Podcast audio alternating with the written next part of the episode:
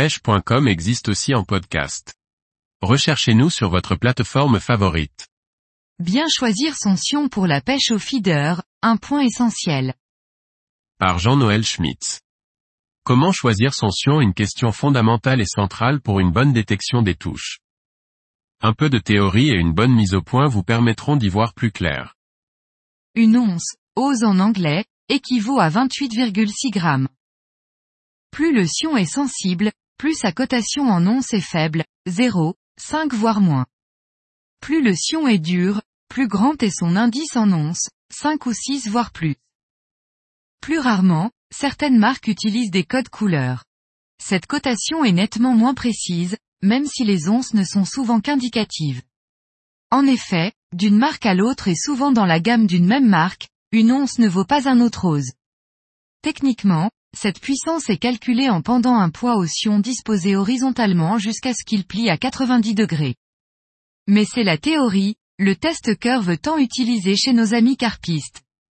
Dans la pratique, il peut y avoir des différences importantes.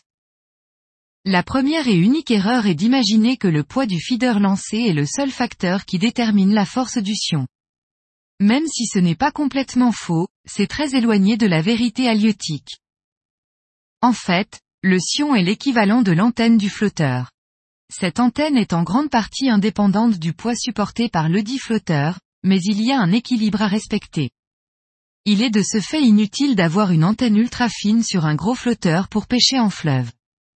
En effet, sa sensibilité va être pénalisante dans le courant et créer de fausses touches, voire rendre la pêche carrément impossible.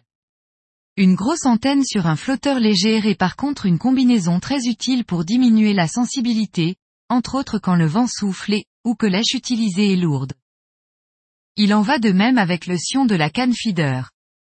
Il m'est souvent arrivé de mettre un sion de 5 onces, théoriquement 143 grammes, en pêchant le barbeau avec 30 grammes de lest et d'utiliser un sion d'une once, théoriquement 28,6 grammes, en canal, alors que je pêchais à 57 mètres avec un feeder de 60 grammes.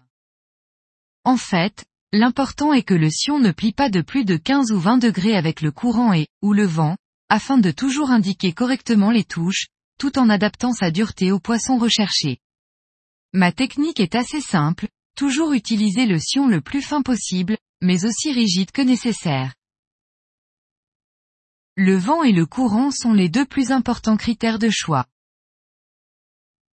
La distance va également jouer son rôle, car plus on pêche loin, plus la bannière entre la pointe du sion et le feeder sera grande, générant de ce fait plus de prise aux éléments.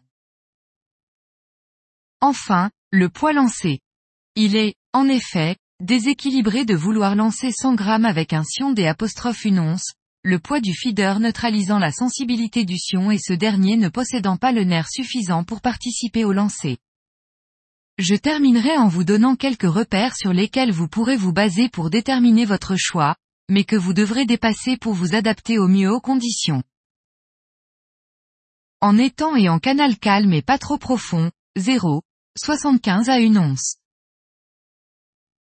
En lac et en canal plus profond et présentant plus de courant, 1 à 2 onces.